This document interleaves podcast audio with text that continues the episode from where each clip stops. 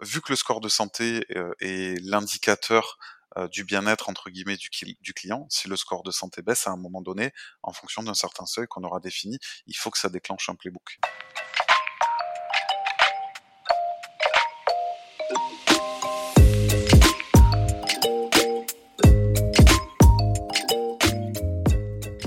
Bonjour et bienvenue dans CSM Co, le podcast du succès client et de ceux qui le font.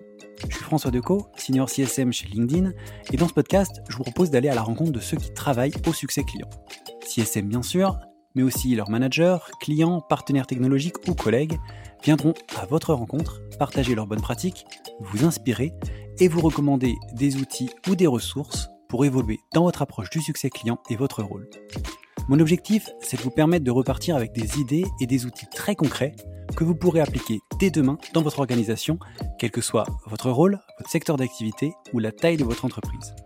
J'espère que vous êtes aussi curieux et passionné que moi. Installez-vous confortablement, prenez de quoi noter plein de bonnes idées, et c'est parti pour un nouvel épisode.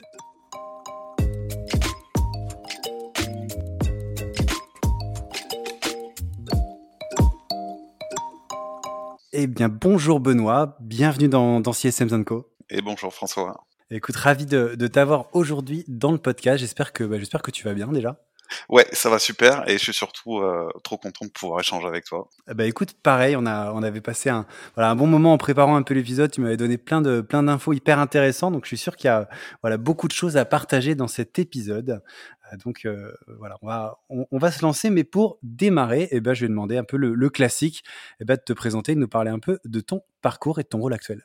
Ok, super. Euh, bah, moi, c'est Benoît, 33 ans. Je suis le papa d'une petite fille de 2 ans. Euh, ouais, merci. merci, c'est une belle aventure qui a démarré. euh, mon rôle actuel, en fait, c'est... Euh, alors, côté pro, du coup, mon rôle actuel, c'est d'accompagner les éditeurs SaaS B2B euh, français dans la mise en place d'une organisation plus customer-centrique que jamais. Euh, chez Planat, on participe à ça, en fait, en délivrant une manière moderne d'opérer une customer success stratégie. Donc euh, grosso modo, hein, on permet à nos clients de maximiser, euh, de, maximiser la lifetime value de leurs clients euh, en leur permettant de, bah, de se rapprocher d'eux, de les engager au bon moment et avec une approche scalable, et en leur permettant de manager un cycle de vie client en accord avec les objectifs de leurs clients. Alors pourquoi pourquoi je, je pourquoi j'ai démarré cette aventure avec Planat bah, c'est assez simple. Hein. Les success stories d'aujourd'hui et de demain, euh, elles ont toutes le elles ont toutes elles auront toutes le même point commun. Euh, c'est des entreprises qui mettent le client au centre de leur business et euh, qui ont enfin brisé le silo autour des données clients. Donc voilà, j'ai envie de participer à ça. en France, on a de beaux projets, de belles équipes et de super produits, donc j'ai envie de mettre ma pierre à l'édifice en permettant à, certaines de ces sociétés de tirer la épingle du jeu. Ok. Et toi, ton rôle du coup chez Planat, c'est country manager, j'ai vu. Exactement.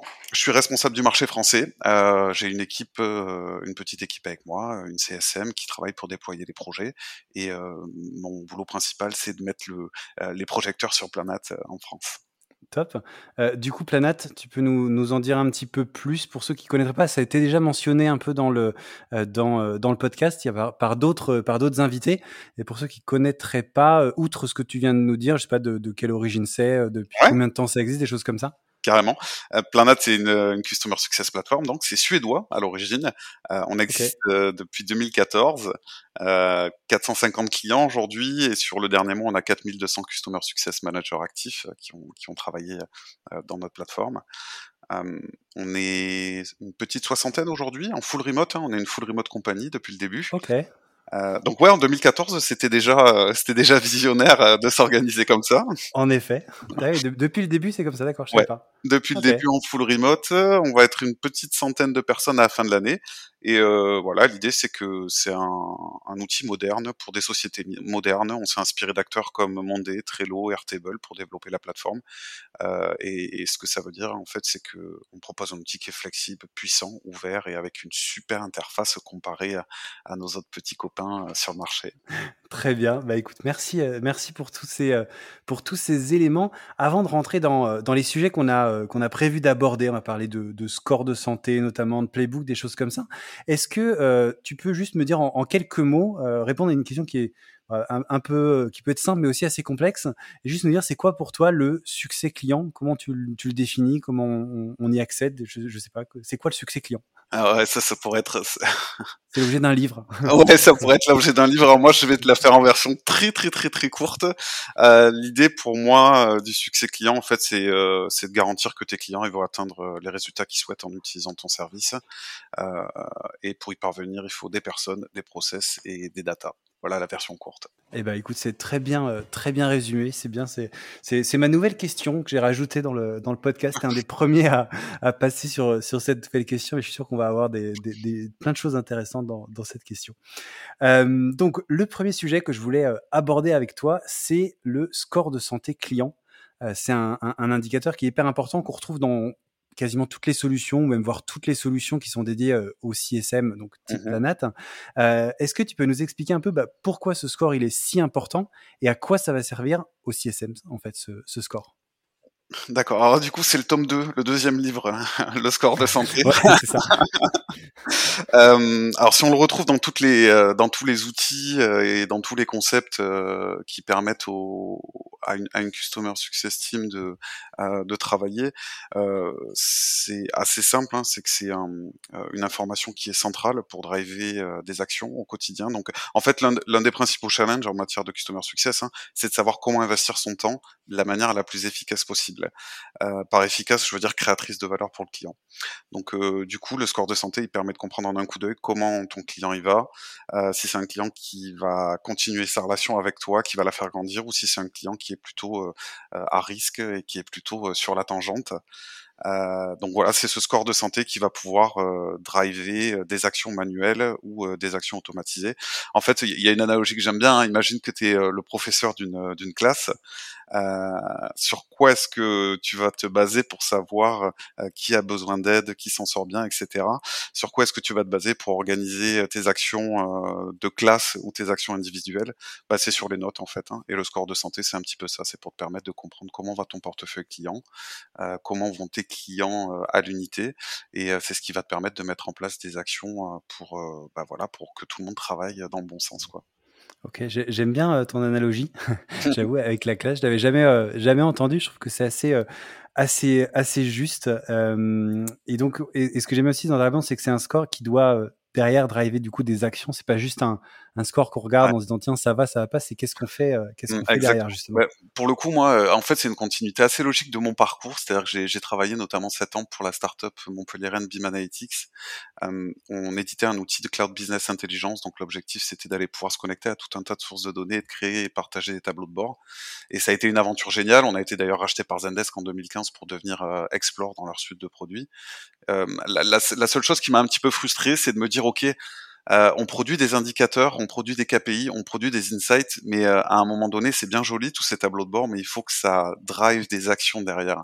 Les constats, c'est bien, euh, mais derrière les constats, il faut pouvoir mettre en place des actions pour que ces constats servent à quelque chose. Et là, du coup, le, le, comment dire, l'aventure que je suis en train d'entamer avec Planat, elle, elle, elle, répond parfaitement à ce besoin de passer de l'insight à, à l'action. Ok, c'est vrai que le score c'est juste un, un, indicateur, mais après derrière faut, faut savoir ce qu'on en fait. Euh, mais avant de passer euh, peut-être euh, justement aux actions, euh, sur, toujours sur ce score, et tu le disais avec l'exemple de la de la classe que je trouve assez euh, assez bon, c'est que en fait il y, y, a beaucoup de choses qui peuvent rentrer euh, en compte dans ce score. Alors si on prend, tu vois, tu parlais des notes, mais il y a aussi, je sais pas, l'attitude dans la classe, il y a les, la façon dont on va répondre aux questions du prof, dont on va se comporter, etc. Pour le, le score de CSM, c'est un peu pareil. Il y a des choses très scientifiques entre guillemets qui sont voilà des, des datas d'usage, des choses comme ça, des choses qui sont plus liées au CSM, à sa relation, voire même parfois juste un feeling de se dire je, je, je, le sens bien ou je le sens pas bien. Euh, comment on fait pour faire le tri en fait dans tous ces éléments euh, pour créer un score qui soit pertinent en fait et comment on trouve l'équilibre dans tous ces dans tous ces indicateurs qui sont euh, bah, qui sont tous à un moment ou un autre qui peuvent tous être pertinents, mais euh, voilà qu'il faut euh, pondérer. Je sais pas comment on fait pour. Ouais, bien sûr. c'est une bonne question. C'est une bonne question. Euh, déjà deux, deux, deux, points en intro euh, sur ce sujet du score de santé. Premièrement, en fonction du stade de développement d'une société, on va on va calculer, on va pouvoir calculer le, le, le, score de santé différemment parce qu'on n'aura pas les mêmes moyens, on n'aura pas les mêmes data, on sera pas organisé de la même manière. donc il faut pas rougir. Mon conseil, c'est qu'il faut mettre un pied dans le calcul de, du health score le plus tôt possible Et au fur et à mesure qu'on va prendre en maturité sur le sujet et qu'on va amener de la data, on va pouvoir le faire évoluer. Donc le premier point, c'est vraiment, il faut y aller, il faut se lancer, euh, il faut pas se dire, euh, ok, il faut, il faut être 300 personnes avec des CSOps, etc. pour commencer à calculer ses scores de santé. On peut le faire dès le départ. Donc ça, c'est le premier point. Et, même avec un, un, Excel sheet un peu au démarrage avec ce qu'on a sous la main. Quoi. Exactement. Et euh, le deuxième point, euh, c'est que ce qu'il faut garder en tête euh, quand on définit son score de santé, c'est sa personnalisation, c'est-à-dire que vous avez un business qui est particulier, vous avez une manière particulière de l'opérer, vous avez des clients qui sont particuliers, une customer journée qui est particulière, donc votre score de santé devra prendre en compte les, les les comment dire les fondamentaux, les basiques, mais aussi vous allez devoir le designer en fonction de comment vous travaillez avec vos clients. Concrètement, il y a, beaucoup d'éléments, hein, comme tu disais, qui peuvent entrer dans la création d'un tel score, euh, des choses scientifiques, d'autres un peu moins, euh, liées plus à un feeling, etc., etc. Mais euh, chez Planet, on considère que le score de santé, euh, il doit être équilibré, et pour être équilibré, on le compose de six briques des données sur le client, des données sur l'usage du produit, des données sur le revenu, des données sur les end users, des données sur les conversations et des données plus sur le sentiment du customer success manager. Euh, en détail, hein, les données clients, c'est euh, bah, est-ce que mon client il match bien avec le fameux ICP, donc le client, euh, le profil idéal de, de nos clients? Est-ce que voilà, comme, comme j'embarque dans l'aventure, il fait partie des, des, des, typologies de clients avec qui je travaille bien. est-ce que le cas d'usage est bien défini? Est-ce que c'est un cas d'usage classique chez nous? Depuis combien de temps il est client? Donc ça, c'est pour les données relatives aux clients. Pour les données d'usage produit, bah c'est euh, là on va regarder plutôt les tendances. Est-ce que l'usage est en augmentation? Est-ce qu'il y a plusieurs modules qui sont utilisés? Est-ce que les modules ou les features qui sont utilisés sont en lien avec le, le euh, use case euh, pour lequel finalement le, le client a signé? Pour les données de revenus, bah, est-ce qu'il paie un gros ou un petit montant? Euh, Est-ce que les factures sont payées à temps, par exemple? Ça, ça peut être des éléments qu'on peut prendre en compte. C'est important. euh, et c'est surtout que c'est des signaux, en fait. Hein, c'est des signaux d'engagement ou de désengagement. Donc, euh, ces signaux-là, il faut les prendre en compte. Euh, côté end-user, bah, est-ce qu'on a de multiples et bonnes relations avec notre client? Est-ce qu'on a construit une relation avec le decision maker? Est-ce qu'on a des soutiens en interne? Donc ça, ça peut faire partie des éléments qui peuvent rentrer dans le score de santé. Côté conversation, bah, on peut avoir est-ce que mon client ouvre des tickets et on va pouvoir définir des seuils. Plus de deux tickets par mois, c'est bien. Plus de cinq tickets par mois, c'est pas bien, par exemple. Donc ça encore, hein, il faut le personnaliser euh, à l'image de son business, mais la notion qualitative et quantitative va être importante. on peut se poser aussi la question de est-ce qu'il communique souvent avec nous, est-ce qu'il remonte des bugs, etc., etc. Et euh, côté feeling, euh, bah, par exemple, nous, on a une notation de 1 à 5 euh, sur la relation, et puis après, on peut aller plus dans le détail, c'est est-ce qu'ils viennent à tous les meetings qu'on programme, est-ce qu'on peut demander à, mon client d'être d'être une référence pour moi, ou des choses comme ça, quoi. Et, ça, cette dernière brique, c'est le CSM du coup qui le remplit et qui vient rajouter en fait son son feeling dans le score, c'est ça hein? Exactement, c'est-à-dire que le score va prendre de 1 à euh, X facteurs en compte, et un de ces facteurs, ça va être ce qu'on appelle, nous, le CSM score, donc c'est en gros de 1 à 5 étoiles, euh, quel sentiment on a par rapport à la relation qu'on a construite euh, avec le client. Ok. Euh, écoute, je, je, trouve ça hyper intéressant ce que tu, ce que tu dis. J'ai bien aimé en fait que tu parles de, et, et c'est pas forcément quelque chose qu'on a en tête. Et tu vois, même moi, en, en, en parlant de ce sujet, je l'avais pas forcément en tête, mais de dire, ben, on, on, démarre en disant voilà qu'est-ce que fait mon client et est-ce que c'est bien en phase avec euh, ce qu'on a l'habitude de faire? Donc de partir du client c'est vrai qu'on n'y pense pas forcément dans dans le score mais un, client peut partir avec un gros handicap de score euh, si euh, après peut-être que tout va s'aligner et que ça va être très bien mais il faut pas oublier qu'il y a cette brique là euh, dans le score qui est peut-être qu'en fait bah, c'est le seul client qu'on a de ce secteur d'activité quoi. Et donc et, et, et, puis ça peut aussi rejoindre euh, la nécessité que euh, l'équipe commerciale en, en, amont soit bien au courant et au fait des euh, des meilleurs use cases, des use cases euh, vers lesquels on peut aller les yeux fermés, ceux pour lesquels il faut prendre un peu plus de, de pincettes en avant vente, avoir une étude un petit peu plus approfondie. Donc ça rejoint cet alignement cet alignement qu'il faut avoir entre entre sales et customer success quoi. Ok, bah merci. Et j'ai bien aimé aussi le, le côté, enfin le sur le, le, nombre de tickets euh, qui sont faits. C'est vrai qu'un client qui fait aucun ticket, ça peut être un signal de non-engagement quelque part, tu vois. Alors que et s'il en fait trop, par contre, ça va se dire s'il rencontre trop de bugs, à un moment ou à un autre, ça va peut-être l'énerver.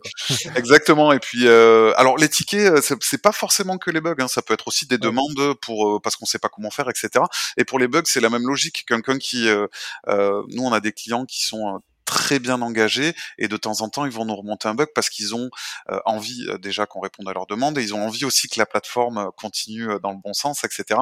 Mais si on avait des clients qui nous relevaient beaucoup trop de bugs, là ce serait mauvais signe. Donc c'est toujours trouver le, le ratio à partir duquel on considère que c'est bien ou que c'est ou que c'est pas trop bien quoi. Ouais, non mais c'est enfin voilà, c'est intéressant en tout cas toutes ces dimensions et c'est vrai que ce côté en fait, il faut réussir à avoir une conversation régulière avec son mmh. avec ses clients, avec les bons interlocuteurs et pas non plus que ça devienne euh, voilà des discussions qui sont euh, pas euh, pas constructives en fait. Ouais. Et alors bah, bien sûr ça ça dépend de, des types de des types de produits ou de services qui sont vendus mais quand on est en tout cas sur des des produits à forte valeur ou des services à forte valeur et qui sont pas donnés typiquement on peut avoir une implémentation et un run qui se passe très bien, un usage de la plateforme qui marche très bien, qui délivre la valeur attendue, mais par exemple, s'il n'y a aucune relation qui est construite avec le, decision maker, le signataire, à un moment donné, ça peut nous mettre en porte-à-faux parce qu'il va pas être totalement au courant de la valeur qu'on apporte.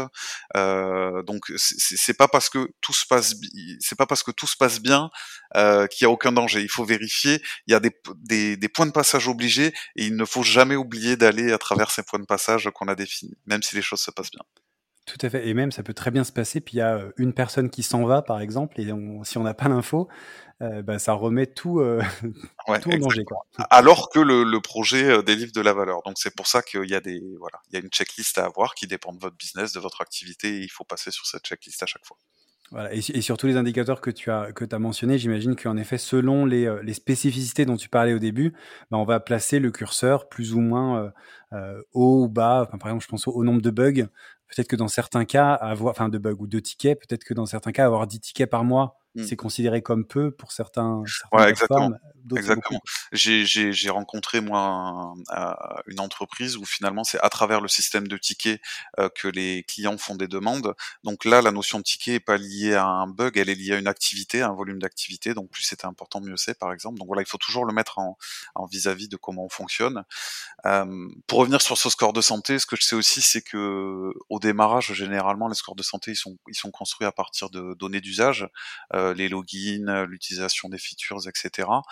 Euh, et euh, par exemple de résultats des enquêtes de NPS. Donc c'est un, bon démarrage, mais il faut pas oublier que euh, euh, le NPS, les données d'usage, en fait, c'est très compagnie centrique, c'est-à-dire que ça va nous intéresser nous, mais le client finalement, c'est pas ce qui va l'intéresser lui. donc il faut très vite se poser la question de si on souhaite mesurer vraiment la santé d'un client, il faut mesurer ce qui est important pour le client et pas ce qui est important pour nous en tant que société. Quoi. Ouais, tout à fait. Mais tu vois, ça me rappelle un exemple de, bah, que, que, j'ai vécu où, euh, où, on regardait en effet les données d'usage. Et on voyait qu'ils se connectaient pas hyper régulièrement. Et donc on se dit, ah, il y a peut-être un problème. Et en fait, ils, se connectaient peu, mais à chaque fois qu'ils se connectaient, ils étaient tellement efficaces, ça leur apportait tellement de valeur qu'en fait, après, ils pouvaient continuer avec les, les infos qu'ils avaient collectées. Euh. Donc ouais, c'est en effet, euh, ne, se, ne, se, focaliser que sur l'usage n'est pas forcément, mmh. d'où toutes ces dimensions. Donc merci beaucoup pour, pour tous ces éléments. Il y avait un autre sujet que je voulais euh, voir avec toi, qui, est, euh, qui peut être connexe d'ailleurs avec ce, ce, stock, euh, ce score pardon, de santé, c'est celui des playbooks, donc qui sont ces, ces guides qui sont créés en général par les équipes, qui sont mis à la dispo de tout le monde pour atteindre des objectifs précis, donc qui peuvent être liés ou pas d'ailleurs à ce score de santé. c'est un sujet sur le, lequel toi tu avais des, des, choses à partager. Est-ce que tu peux nous expliquer un peu bah, à quoi ça sert ces playbooks et bah, comment on crée un, un playbook qui soit vraiment utile et qu'on le, qu'on le déploie dans, dans une organisation? Euh, du coup, là, c'est le tome 3, le troisième livre on, continue. euh, alors, l'idée du playbook euh, est la suivante. En fait, c'est un, un, process clair et euh, qu'on va pouvoir répéter pour faire avancer euh, notre client efficacement à travers son cycle de vie.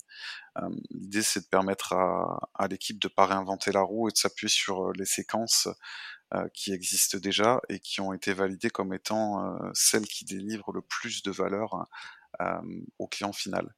Euh, donc voilà, un playbook, c'est une séquence d'actions adossée à un moment spécifique de la customer journée, euh, qui peut être prévisible ou non prévisible, hein, et qui permet de dire qui doit faire quoi et quand. Un onboarding, par exemple, euh, on sait euh, comment on souhaite le mener pour qu'il soit le plus efficace et qui drive au maximum l'adoption du produit. Et ben, quand on a une équipe de 15 personnes, il faut que ces 15 personnes travaillent selon la méthodologie la plus puissante. Et quand on a des nouveaux arrivants dans l'équipe, il faut qu'ils puissent prendre en main cette nouvelle séquence très facilement. Donc c'est l'intérêt du playbook, c'est de s'assurer euh, qu'on délivre de manière uniforme de la valeur et qu'en plus les nouveaux arrivants vont pouvoir très rapidement euh, prendre en main ces séquences-là. Euh, donc par exemple un onboarding, hein, pour faire très schématique, le playbook d'onboarding, il peut être composé d'un handover à faire avec le sales, donc il faut programmer la réunion avec euh, le sales pour, que les sales et CSM s'alignent. Euh, il faut envoyer le welcome email pour programmer le kick-off, il faut préparer le kick-off, réaliser le kick-off, envoyer un email de remerciement avec la facture, former, faire un onboarding sign-off, etc., etc. Donc l'onboarding est composé d'étapes et de sous-étapes avec un timing et des parties prenantes associées. Et, et l'idée c'est de faire avancer votre client à travers cette séquence. Et plus vous grandissez, plus vous allez pouvoir designer, fine-tuner, c'est-à-dire que l'onboarding d'un client enterprise euh, va pas être le même que l'onboarding d'un client mid-market, vous allez le travailler différemment. Euh, donc euh, voilà, c'est ça l'intérêt d'un playbook. Quoi. Euh, euh, on sait qu'il y a des moments importants et critiques de la customer journée.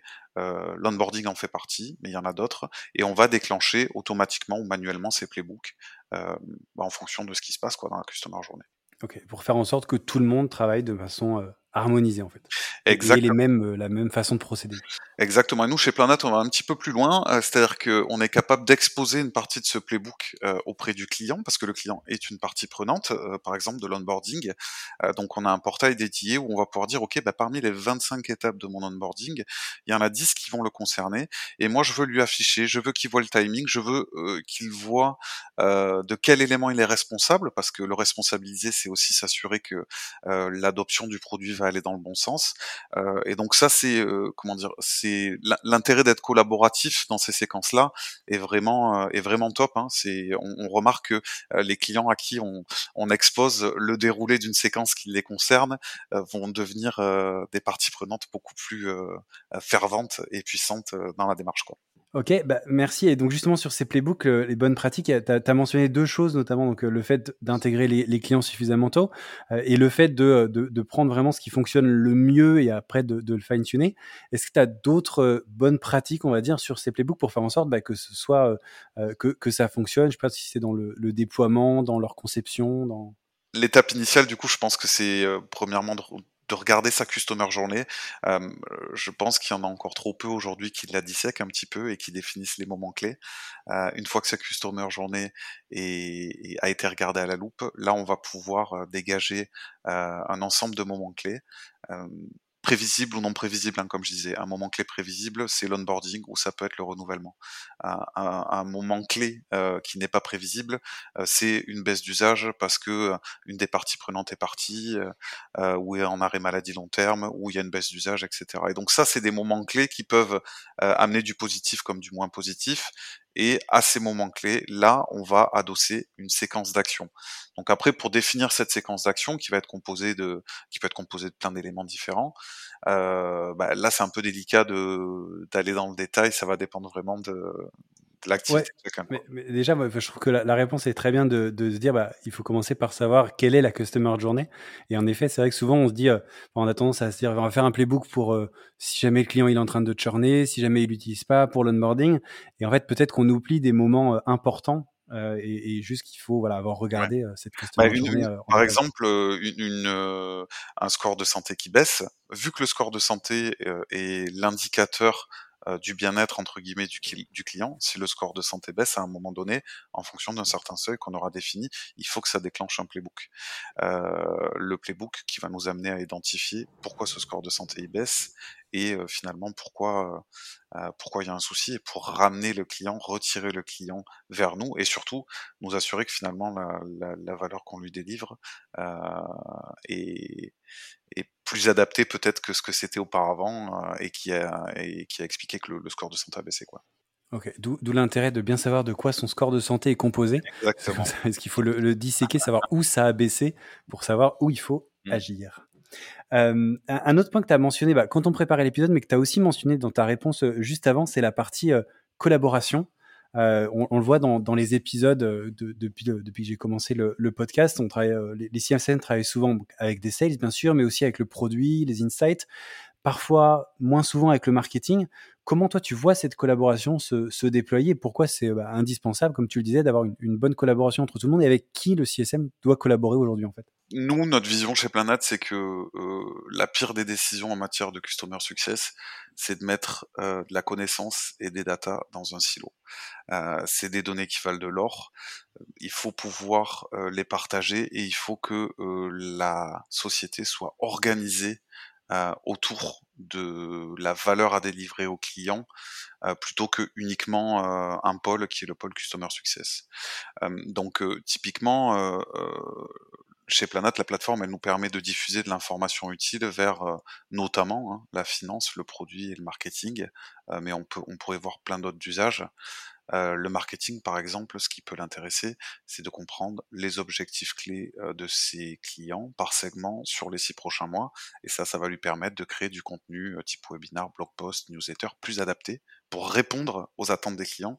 Donc ça, ça veut dire qu'on a la capacité depuis la plateforme, on pourrait fonctionner différemment, hein, mais on a la capacité depuis plein d'aller récupérer cette information en quelques clics euh, pour dire ok, ben, voilà, moi en tant qu'équipe marketing, ce qui m'intéresse, c'est de par rapport aux communications que je fais vers mes clients, euh, ce qui mmh. m'intéresse, c'est de répondre à, leurs attentes. Et là, du coup, cette information-là qui aura été relevée par les équipes Customer Success sera directement accessible. Euh, le, le, produit, euh, l'équipe produit, elle peut avoir euh, des feedbacks en direct et en, en temps réel euh, qui auraient été qui auraient été relevés par par l'équipe customer success. En temps normal, hein, c'est assez dur de traquer ces, ces, feedbacks et des transformer en insight. On va avoir des feedbacks qui sont dans des discussions orales, des emails, des NPS à travers des QBR. Et pourtant, ces, ces, ces, ces feedbacks clients, ils sont essentiels pour comprendre les objectifs hein, de, de, du client. Donc là, l'idée, c'est que euh, de pouvoir les traquer, de les rendre actionnables assez facilement. Euh, donc voilà, c'est construire un pont euh, entre le, les clients et le produit avec par l'intermédiaire du CSM, parce que euh, le Customer Success Manager, il va capter des informations différentes euh, que celles qu'on aurait uniquement dans un rapport de bug ou dans un ticket ou, ou dans une NPS. Il va pouvoir amener plus d'informations. Et par exemple, la, la, finance, nous, un, des exemples aujourd'hui, hein, euh, c'est qu'on permet aux équipes finances de faire un forecast de leur renouvellement, euh, mais euh, pondéré par la santé des clients. Et ça, c'est génial. C'est-à-dire que c'est bien beau de savoir qu'on a 400 000 euros à renouveler en juillet, euh, mais c'est encore mieux de savoir que sur ces 400 000 euros, on a 30% de clients qui sont à risque de, de churn, euh, et donc ça va pouvoir driver des actions et permettre de faire des forecasts qui sont beaucoup plus sur lesquels on va pouvoir s'appuyer avec beaucoup plus de euh, de, de, comment dire, de véracité. Donc ça, c'est des exemples. Il y en aurait plein, plein, plein, plein, plein, plein d'autres. Euh, mais euh, ouais, voilà, c'est ça. Mais la vision moderne du customer success, c'est que la société deviendra, euh, sera pérenne et la croissance sera pérenne dans le temps si on a tous chevillé, chevillé au corps que c'est en délivrant de la valeur à nos clients que, que, bah, voilà, que ça réussira. Quoi. Top. Bah, écoute, merci pour euh, ces éléments. J'aime bien le, surtout le côté euh, marketing, parce que c'est vrai que c'est pas un exemple qu'on voit souvent. On, a tendance à avoir en effet une très bonne collaboration avec le produit, avec les commerciaux bien sûr, et le marketing est parfois un peu isolé. Et c'est intéressant de voir qu'on peut collaborer.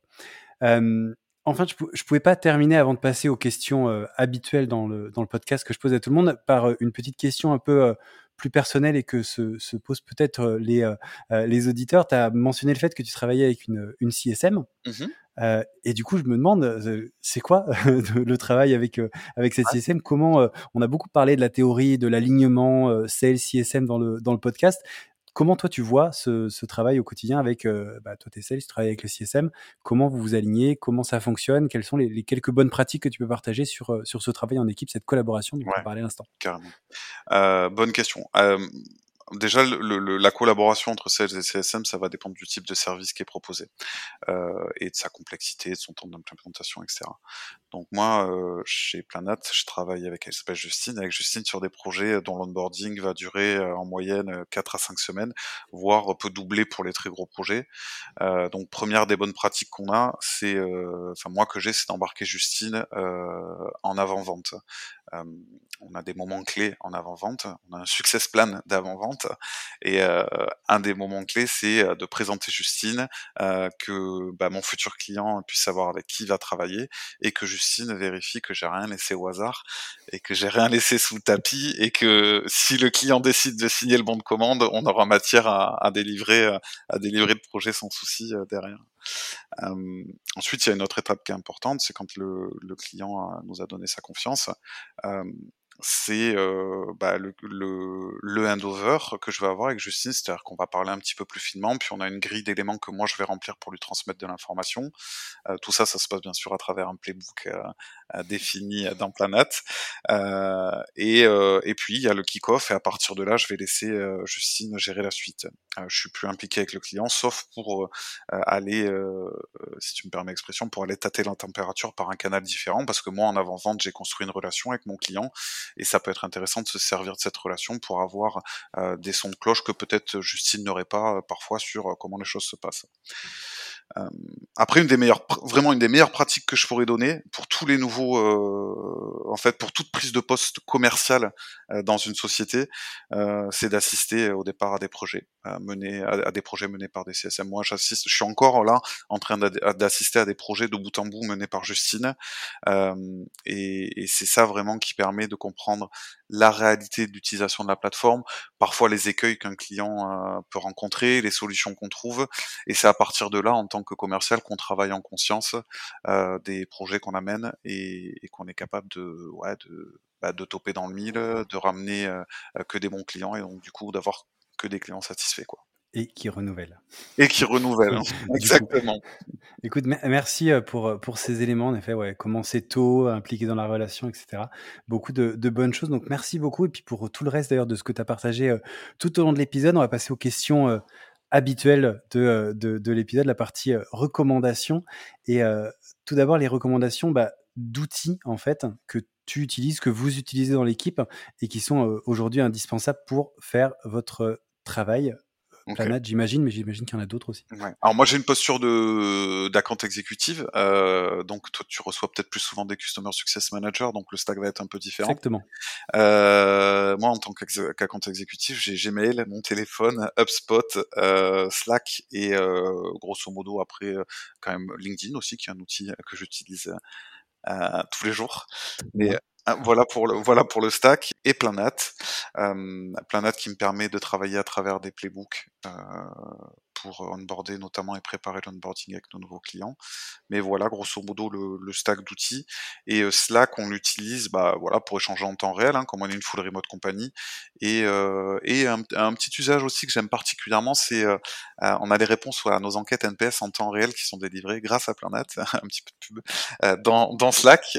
et du coup, en, en, temps réel, bah, on voit les réponses de nos clients, des utilisateurs, et en temps réel, on est capable de se dire, OK, bah, ça c'est intéressant, il faut y jumper pour le reformer, euh, ou là, bah, c'est génial, on va lui demander une revue.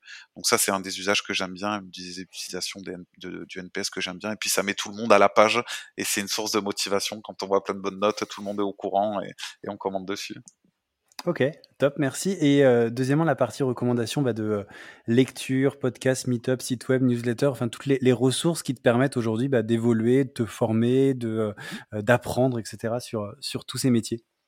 Euh, je, suis encore en phase d'identification de, de voilà des, des, des blogs, euh, leaders d'opinion sur le sujet, etc. Je pense qu'il y, y, a, vraiment plein de personnes qui disent des choses intéressantes. Ce que je sais, c'est qu'il y a un média que je consulte plus euh, plus souvent que les autres. Euh, c'est euh, le site web 9Z de Chris Eakin, qui est le CEO. 9Z, ça s'écrit N-U-F-F-S-A-I-D. Ils viennent notamment de publier la, le, le, leur premier magazine, leur, comment dire, le premier volet de leur magazine dédié au Customer Success. Et c'est franchement super super intéressant. Puis c'est, je trouve que voilà, il y a un niveau de maturité, c'est aux États-Unis que c'est fait, il y a un niveau de maturité quand même qui est top sur ces thématiques-là. Donc euh, voilà, si on, a, un que je pourrais conseiller aujourd'hui, euh, c'est euh, c'est celui-là. Après les autres, euh, c'est en train de, je suis en, voilà, je suis en train de, je suis en train de les découvrir hein, et, et, ça va évoluer dans le temps. Mais celui que je consulte plus particulièrement, c'est celui-là. Ok, c'est vrai qu'il y en a beaucoup et tu vois celui-là, je ne le connaissais pas, donc merci. Euh, et enfin, dernière question qui est nouvelle aussi que je vais commencer à, à, à poser maintenant, vraiment en, en, une ou deux phrases très rapides. C'est quoi le, le, conseil principal que tu aurais aimé qu'on te donne quand tu es arrivé dans cet univers de des, des, CSM euh, et qui t'aurait fait bah, sûrement gagner beaucoup de temps ou de, l'énergie, je sais pas. Ah ouais, bah, bah, là du coup, pareil, hein, j'ai voilà, j'ai une casquette euh, plutôt d'account exécutif, donc euh, je sais pas si ça va être parlant ou pertinent pour pour les Customer Success Managers. Les, les, les CSM, les CSM pourront le partager avec leurs Ok. accounts exécutifs éventuellement. Ok. Bah, juste de manière globale, euh, euh, il faut apprendre, il faut découvrir, il faut être intéressé, ça c'est super important. Et puis, euh, euh, pour pouvoir apporter de la valeur à ses clients, il faut travailler de manière méthodique et pas oublier d'être honnête et, et intègre en fait euh, avec eux sur ce qu'on peut faire, ce qu'on peut pas faire, ce qu'on pourra faire, etc., etc. Donc ça, je pense que c'est valable qu'on soit dans le commerce ou en tant que CSM, ce sera toujours valable comme conseil. Et complètement. Et, et pour les CSM, travailler avec un, un account exécutif qui a cette, euh, cette philosophie-là, ça permet de pas avoir de, à faire le pompier derrière. Donc c'est Non, un, un super conseil. Mais c'est qu'en fait, euh, en fait, c'est assez simple. Hein. Je, je- je suis arrivé là-dedans parce que euh, avec cette logique-là de travail, parce que, que quand ça se passe, euh, ça m'est arrivé hein, dans mes anciennes expériences professionnelles qu'il y ait des projets qui se passent pas comme je souhaite. Bah, c'est juste, euh, c'est- pas que j'endors pas la nuit, mais je déteste ça, quoi. Ça me, euh, ça me, ça me tord l'estomac. euh, Là où, là où certains, euh, notamment certains de mes collègues commerciaux, euh, euh, ça les empêcherait pas de dormir. Moi, c'est vrai que je déteste ça, donc euh, c'est ce qui m'a amené à travailler de cette manière-là, quoi. Eh ben écoute, c'est tant mieux, c'est très bien. On a, on, a, on a besoin de ça en tant que, en tant que CSM, c'est plus facile. Euh, écoute, merci beaucoup euh, d'avoir euh, d'avoir pris le temps de venir partager donc dans le dans le podcast et d'avoir donné voilà, je pense que tu as, partagé plein d'éléments hyper intéressants sur euh, le score de santé, les playbooks, la collaboration, tout ça. Donc merci beaucoup pour, Ouais, mais, ça. merci à toi, merci à toi François, c'était génial. Merci de porter euh, la voix du customer success euh, en France. Il y en a pas beaucoup de personnes qui font ça et c'est super important et c'est génial tout ce que tu organises. Et euh, voilà, j'espère qu'on aura l'occasion de refaire une- un épisode euh, dans le futur et puis j'espère que ce contenu va plaire à tes auditeurs. Eh ben écoute, avec plaisir. Et je suis sûr que oui. En tout cas, j'ai pris pas mal de, euh, de, de notes euh, et je vais me le réécouter de toute façon. Euh, j'ai en tout cas pas mal de, de points sur lesquels j'ai- trouvé voilà des choses hyper intéressantes et hyper activables. Et c'est ce qu'on on cherche dans le dans le podcast d'avoir vraiment des choses que en tant que CSM, en, en terminant d'écouter l'épisode, on puisse directement le mettre le mettre en application. Et j'ai trouvé qu'il y avait beaucoup de ces éléments. Donc merci beaucoup. Avec plaisir, à très bientôt. À très bientôt. Bonne fin de journée. Merci. Merci beaucoup, merci d'avoir écouté cet épisode jusqu'au bout. N'hésitez pas à le partager au maximum à votre réseau et bien entendu à vous abonner au podcast sur votre plateforme préférée. Si vous le souhaitez, vous pouvez également inscrire votre email à la liste de diffusion des épisodes que vous trouverez sur le site csmzanco.com. Rejoignez aussi la page sur LinkedIn pour plus d'infos sur l'univers CSM. Merci encore pour votre soutien et rendez-vous dans une semaine pour le prochain épisode.